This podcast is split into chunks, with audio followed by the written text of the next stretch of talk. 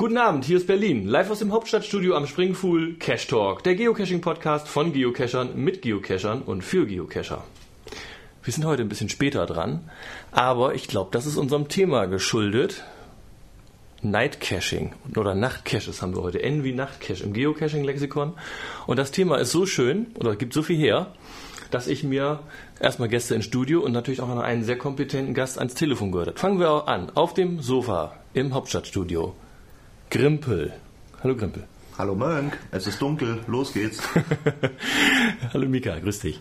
Ja, ich grüße euch auch, aber so, so dunkel ist es doch gar nicht.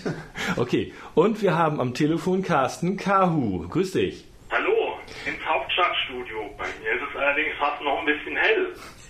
Tatsächlich, ja, das, das könnte ich mir. Nee, nee, das glaube ich nicht. Das, Im Büro ist es hell. Richtig. Ach so.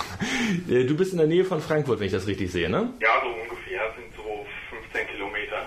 Okay. Du wurdest mir von Mika empfohlen als der Nachtcache-Experte, denn du pflegst schließlich für Berlin und Brandenburg die Nachtcache-Liste.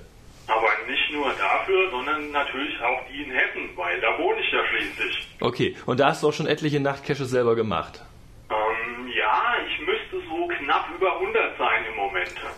Also einige Geocacher sind ja schon froh, wenn sie die 100 in ihrer normalen Phone-Statistik haben. Nicht so Mika, du stehst immer noch auf Null, du loggst ja gar nicht richtig bei. Äh, bei OC logge ich. Okay, bei Geocaching.com loggst du nicht, aber du hast auch schon Geocaching-Nachtcaches gemacht. Ja, die mache ich gerne. Also wie gesagt, es macht mir, äh, ist egal, wo, das, wo der Nachtcache gelistet ist, ob OC, NC, aber NC hatte ich glaube ich noch nie, oder GC, aber Hauptsache eine schöne Beschreibung, interessantes Ziel.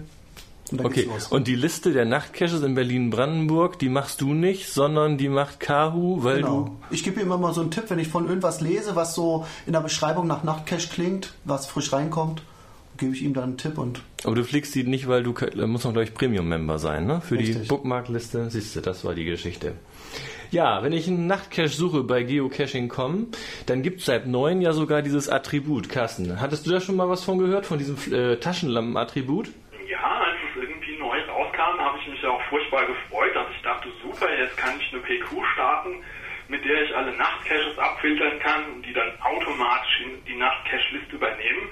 Aber Pustekuchen, damals wurde dieses Attribut von dieser PQ-Abfrage überhaupt noch nicht ausgewertet. Ach, ja, aber ich glaube, man muss, man muss auch beide abfragen. Ne? Also die äh, äh, Stimmung geht wohl dahin, dass ein Nachtcache das Attribut Recommended by Night und äh, Taschenlampe, also Flashlight required hat. Ja, ich frage dann zusätzlich auch noch danach ab, ob man den 24 Stunden lang finden kann.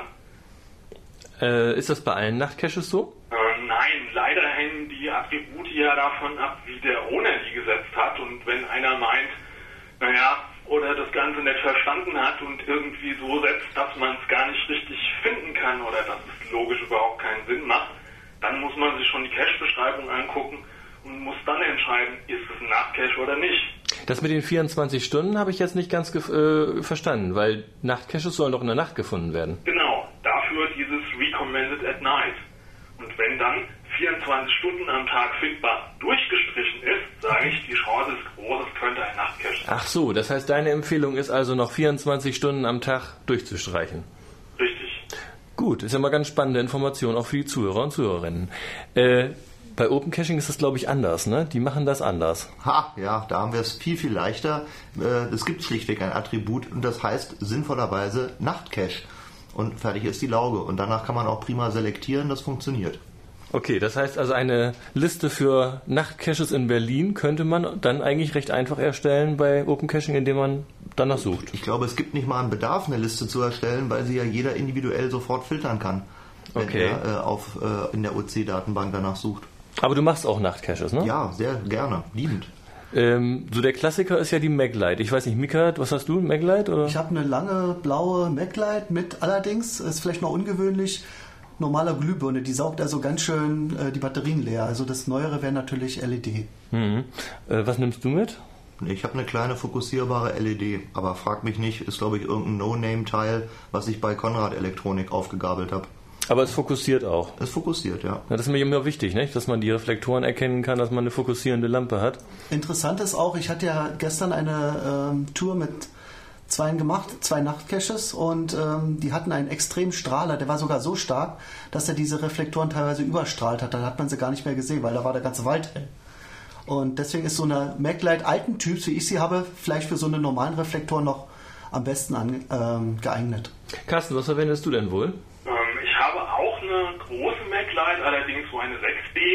Die habe ich so bei den ersten, sagen wir mal, 50 Nachtcaches, die ich gefunden hatte, immer dabei gehabt. Mittlerweile ist es so, dass ich eigentlich nur noch eine Stirnlampe verwende. Reicht das denn, so eine Stirnlampe? Ähm, mit der Zeit ist es halt so, dass die Erfahrung die Lampe ersetzt. Und ähm, Achso, das heißt, wo andere mit einem großen Leuchtgeschoss im Wald auffahren, da äh, ahnst du dann schon, wo der Reflektor ist. ja, Ja, außerdem ja. ist es so, dass ich mir zum Beispiel beim Caches Gebe, die Reflektoren so zu gestalten, dass man eher schlechte Karten hat, wenn man so eine große Lampe dabei hat. Achso, den Effekt, den Mika auch gerade angesprochen hat, dass das dann überstrahlt. Genau. Mhm. Ja, das ist ja auch nicht verkehrt. Ich persönlich habe übrigens meine MacLight, ich hatte eine Mac 4D, auch mit so einem 3 Watt Umbausatz, da gab es mal sowas zum Bestellen. Ähm, habe ich weggegeben. Ich habe nur noch so eine kleine Phoenix L2D, die ist dann immerhin groß genug, dass man sie auch wirklich dabei hat, wenn es mal spontanes Nachtcachen geht. Hat auch eine 3 Watt LED und fokussiert, natürlich nicht so stark wie eine MacLight, aber funktioniert ganz gut. Es gab doch mal eine ganze Zeit lang Geocaches, wo man weite Distanzen überbrücken musste. Ist das eigentlich noch in? Wie ist das bei euch da an- in der Nähe von Frankfurt, Carsten? Ähm, es ist so, dass es dadurch, dass halt diese Phoenix-Lämpchen, die eigentlich gut zu handhaben sind und sehr hell sind auch, ähm, eine weite Verbreitung haben. Deshalb ist dieser Codex, den es früher mal gab, ein Nachtcache muss mit einer Mac 3D gefunden werden können, den gibt es quasi gar nicht mehr. Und da hat sich gezeigt, dass auch weitere Reflektoren in Frage kommen. Das weiteste, was mir irgendwie bekannt ist bei einem Cache, den ich allerdings nicht selber gemacht habe, ist in der Münchner Gegend. Da spricht jemand von 800 Metern. Das ist natürlich schon eine ganz andere Herausforderung. Ist aber auch eher die Ausnahme, glaube ich. Na, Mika, haben wir sowas hier in Berlin irgendwie mit sehr weiten Distanzen? Ähm, ja, also ich kenne nur eine durch Zufall. Da muss man von einem Berg runterleuchten und sieht dann unten am Fuße des Berges was zurückleuchten. Also das ist das weiteste, was ich kenne. Mögen vielleicht so 100 Meter sein. Also das würde man mit einer Phoenix ja auch noch ganz gut schaffen. Das schafft man auch mit so einer MacLight alten Typ, wie ich es habe, ja. Ja. Also ich habe schon erlebt hier in Brandenburg, ähm, dass manchmal bei den Reaktivlichtern tatsächlich die so unempfindlich sind, dass ich sie nicht mit der LED angekriegt habe. Nur mit und dann habe ich da noch so einen, so einen alten Flakscheinwerfer, so ein Halogen, äh, weiß ich nicht, so ein, so ein riesen Bleiakkugerät. Dieses Aldi-Teil. äh, weiß ich nicht, wiegt 30 Kilo und äh, man braucht noch jemanden dabei, der sie trägt, dass das nun damit anging. Äh, und da standen wir, glaube ich, schon, ja, die hat da manchmal, wenn gar nichts mehr geht, dann hilft manchmal noch der Halogen-Scheinwerfer. Gut, du sagst gerade 30 Kilo gemeint ist, also so zwei, zwei bis fünf Kilo, irgendwie sowas ist das. Gewicht, ja. Ja, ja, Also okay. es ist einfach, weil nicht genug Licht rauskommt oder eben weil es dann zu fokussiert ist. Und wenn man halt nicht weiß, wo man jetzt eigentlich tatsächlich was sucht, man sieht halt einfach nur, da stehen in, weiß ich nicht, 50 Meter Entfernung 30 Bäume, man kommt nicht dichter ran äh, und irgendwo muss, muss irgendein komisches Ding halt hängen, was einem dann was zurückpiepst. Äh, da hilft dann manchmal nur noch Flutscheinwerfer. So, du hast nun gerade angesprochen Reaktivlicht. Jetzt darfst du doch erklären, was ein Reaktivlicht ist, denn ich glaube, das weiß gar nicht jeder. Ähm, naja, bei so Nachtcaches sind ja normalerweise beliebt, ähm, dass man ja irgendwelche Reflektorenstrecken legt, egal jetzt aus welchem Material. Das heißt, ich muss irgendwas anstrahlen und die Dinger strahlen halt zurück. Also sie, äh, äh, sie reflektieren das Licht äh, ja einfach nur zurück. Und ein Reaktivlicht ist halt was, äh, ist ein elektronischer Bausatz, der quasi erst aktiviert wird, oder der aktiviert sich dann beim ersten Mal, wenn es duster wird und beim zweiten Mal, wenn dann wieder Licht drauf fällt. Und Okay, dann- ich leuchte hin und was macht der? Der leuchtet zurück. der leuchtet zurück oder er morst dir was zurück. Also da gibt's die verrücktesten Patente. Also es kann auch sein, dass der mir Morsezeichen gibt, die ich dann noch erst entziffern muss. Ja, zum Beispiel. Okay, Carsten, kennst du sowas? Gibt's das bei euch? Ähm, sowas gibt und sowas habe ich zum Beispiel auch in einem meiner Caches verbaut. Also auch mit Morsezeichen oder was hast du da im Einsatz? Ah, schlimm, schlimm mit einem PMR-Funkgerät. Ach, das heißt, sendet dann noch richtig. Das Ja. heißt, man braucht auch noch ein Funkgerät dabei. Richtig. Ich meine, das ist natürlich eh keine schlechte Idee, ein Funkgerät dabei zu haben beim Nachtcache, ne? Ja, vor allem ähm, immer mehr Cacher, die im Rudel unterwegs sind, was ja bei Nachtcaches öfters der Fall ist, die nehmen auch eins mit. Dann kann man sich mal ein bisschen verteilen und Reflektoren suchen und dann wieder miteinander absprechen. Hallo, ich habe was gefunden. Ja, ich fand das bisher bei meinen Nachtcaches, die ich so gemacht habe, und meistens war es im Rudel, weil es einfach mehr Spaß macht, mit den Funkgeräten immer besonders reizvoll. Ne? Diese Technik, die man da so verbaut, da müsstest du jetzt ja auch Erfahrung haben. Das heißt, wenn du so ein Reaktivlicht im Wald hast, äh, also Batterien wechseln könnte ich mir ab und zu mal vorstellen. Wie hält die Technik das sonst nachts im Wald aus, so im Dunkeln und im Kalten? Also das ist ähm, sehr unterschiedlich. Ich habe da ähm, Erfahrungen gemacht, dass ich zum Beispiel so eine Art ewigen Blinker in einem Nachtcache drin habe. Da habe ich jetzt in drei Jahren einmal die Batterien gewechselt und die waren eigentlich immer noch voll. Das heißt, du bist hingegangen, hast gedacht, ich müsste mal Batterien wechseln und hast festgestellt, äh, hätte gar nicht unbedingt Not getan. Genau, weil ich das Ding aber schon mal unten hatte, habe ich irgendwie eine andersfarbige LED eingebaut, weil ich es hübscher fand und dann das Ding wieder aufgehängt. Okay, ähm, sind das irgendwie spezielle Batterien, die du da verwendest, die also dies äh, kalt und nass gut aushalten? Äh, eigentlich nicht, weil wenn man diese mh, Prozessoren verwendet, die sich jetzt da einigermaßen eingebürgert haben, die sind relativ sparsam und da kann man mit normalen äh, Monozellen das ganz gut betreiben. Achso, du machst Monozellen da rein. Ja, das kann ich mir vorstellen. Die halten natürlich dann länger. Und vor allem, die sind auch recht günstig. Dieser ewige Blinker, der braucht auch, glaube ich, nur eine Batterie. Da gab es irgendwie so eine Schaltung, ne?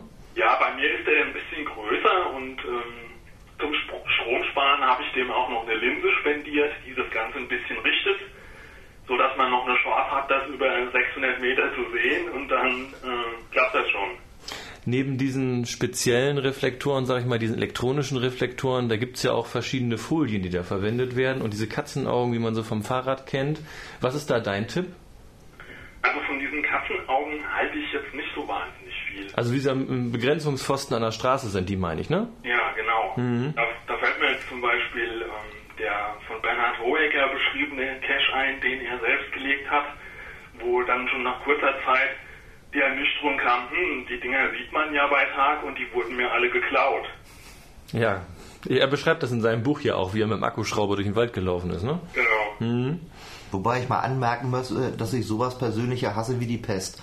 Also ich finde das dermaßen uncool, wenn einer mit einem Akkuschrauber irgendwo durchläuft und ähm, manchmal sind so Elektronik oder auch Reflektoreninstallationen sind so beknackt gemacht, wo man so mitten, mitten in einen Baum irgendwas reindübelt. Da finde ich es immer sehr viel ästhetischer und auch irgendwie umweltverträglicher, wenn man sich da was anderes einfallen fallen lässt als okay. ein Akkubohrer. Was ist dein Tipp da in dem Zusammenhang? Was könntest du den Nachtcache-Ownern in Spee empfehlen?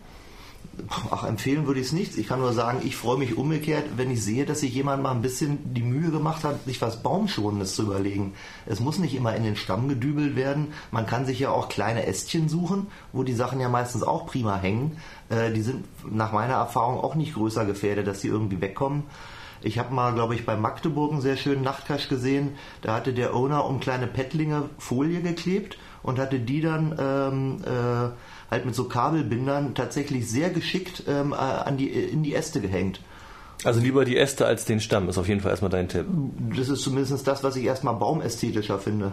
Ja, doch, ist überzeugend, finde ich gut. Außerdem, ich glaube, in Geoclub-Form gab es mal einen interessanten Thread, dass äh, Schrauben im, im Baum, wenn das sozusagen der Baum jetzt gefällt wird und dann in diese Säge reinkommt, dass du dann äh, eine Säge kaputt kriegt. Ja. Wenn das so eine kleine ja, ja. Schraube ist. Kann ich mir auch vorstellen. Gibt es einen Mordslärm und dann, oh, was war jetzt los? Deswegen haben die auch extra, glaube ich, schon teilweise so Metalldetektoren drin, ne, im Sägewerk, um sowas zu verhindern, falls da irgendwas drin ist. Dann teilweise ist ja auch so, dass es so eingewachsene Stacheldrähte in Bäumen gibt oder alles Mögliche, was ich schon gesehen habe, was in Bäumen eingewachsen sein kann. Hm. Tja, dann hatten wir schon gerade über Reflektoren gesprochen. Reflektorfolien, da hast du da jetzt irgendwie besondere Kenntnisse, Carsten?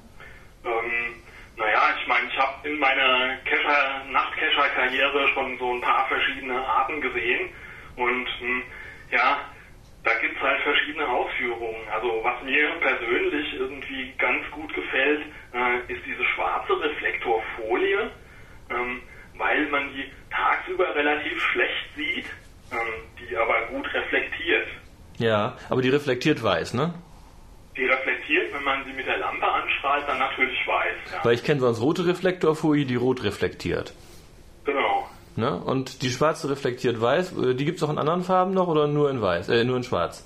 Ähm, Farben gibt es da eigentlich alle, weil äh, es ist so, dass zum Beispiel diese Fahrzeugbeschriftung Werbungsbeschrifter, um irgendwie LKW mit Werbung auszustatten oder die Konturen sichtbar zu machen, die verwenden diese Folien. Und da sind natürlich auch irgendwelche Firmenlogen drin und ähm, da braucht man natürlich alle Farben. Okay, äh, ich kann mir auch vorstellen, dass die grüne Folie dann grün reflektiert und die gelbe Folie gelb und so weiter.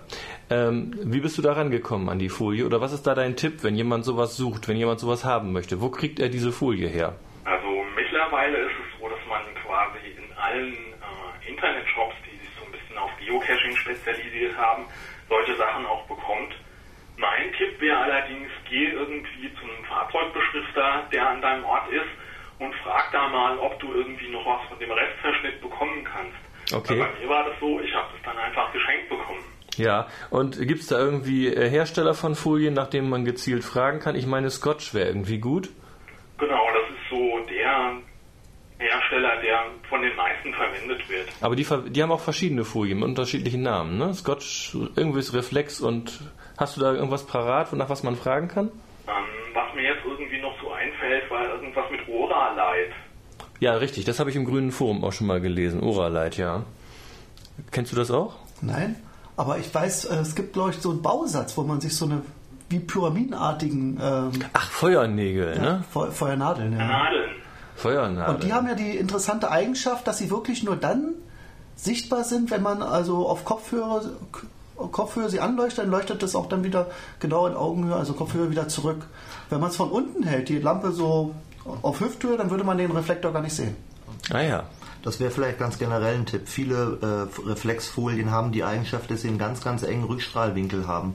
Und da bin ich am Anfang auch immer reingefallen, weil ich dann so locker meine Taschenlampe in der berühmten Hüfthöhe gehalten habe, äh, wie der Sheriff sein Colt. Ähm, und ich habe immer nichts gesehen. Und da hilft es tatsächlich, ähm, ja, äh, die, seine Taschenlampe auf, auf Augenhöhe zu halten. Sieht dann zwar ein bisschen komisch für die anderen aus, aber auf einmal sieht man dann die Dinger, weil dann halt der Rückstrahlwinkel passt. Das ist auch der Grund, warum das so gut klappt, am Tage die Reflektoren mit der Kompaktkamera zu suchen, ne? Weil der Blitz etwa fast dort ist, so wo auch die, wo das Objektiv ist, und dann kann man auf dem Aufnahmen, wenn man tagsüber mit Blitz fotografiert, teilweise sehr gut sehen, wo die Reflektoren sind. Ja, gut, wir sind mit der Sendezeit auch schon wieder durch. Ähm, ich frage noch mal eben so nach Nachtcache-Tipps. Vielleicht fangen wir mal mit Frankfurt an. Carsten, ein paar Nachtcache-Tipps in Frankfurt. Wenn man mal in die Gegend von Frankfurt kommt, was sollte man an Nachtcache gemacht haben? Also einer meiner absoluten Leib- und Magen-Caches ist der ehemals von Team Gutzbach-Org gelegte Mission Lima. Der wurde mittlerweile von den Cache Doctors adoptiert. Ähm, aber das ist natürlich erstmal hartes Brot. Aber das ist ein Cache, der hat mir sehr gut gefallen. Also man kann aber länger damit zubringen. Man schafft das nicht an einem Abend. Ähm, also ich habe damals, ich habe den alleine gemacht, neuneinhalb Stunden gebraucht. Okay. Schon, ne? Und irgendwas Einfacheres noch, was Spaß macht? Ich glaube, Nachtcache dauert immer länger, ne? ja, Ja. Haben wir in Berlin irgendwas? Mika, fällt dir was ein? Also ich würde jetzt mal auf der OC-Schiene gerne was empfehlen, und zwar von Taro Zoo. Der hat einen interessanten, ganz kleinen Nachtcache gemacht. Und der heißt? Ähm, ich weiß, glaube ich, nur den Untertitel, der kleinste seiner Art. Jetzt weiß ich leider den Namen nicht, müsste ich jetzt in den Computer gehen. Okay, nee, müssen der wir läuft bei, leider nicht. bei OC gucken. Nee, die machen wir mal aus. Die rauschen Können wir, jetzt können wir es nachliefern, also als Link? Ja, können wir Okay, dazu schreiben, ne? Ja, dann haben wir es soweit. Noch ein paar Grüße verteilen. Ans, ans Rudel. Wer ist das bei euch? Ähm, also normalerweise gehen wir immer mittwochs auf Tour und das ist dann noch äh, Sonderdienste und Hamster. HMSTA. Okay. Ja, Carsten, noch ein paar Grüße? Ja, ich grüße dann natürlich in meiner Eigenschaft als Kapitän der Hessischen Marine alle Mitglieder der Hessischen Marine. Prima. Dann haben wir es für heute wieder, ne? Tschüss. Tschüss. Ciao. Tschüss. 19 Minuten.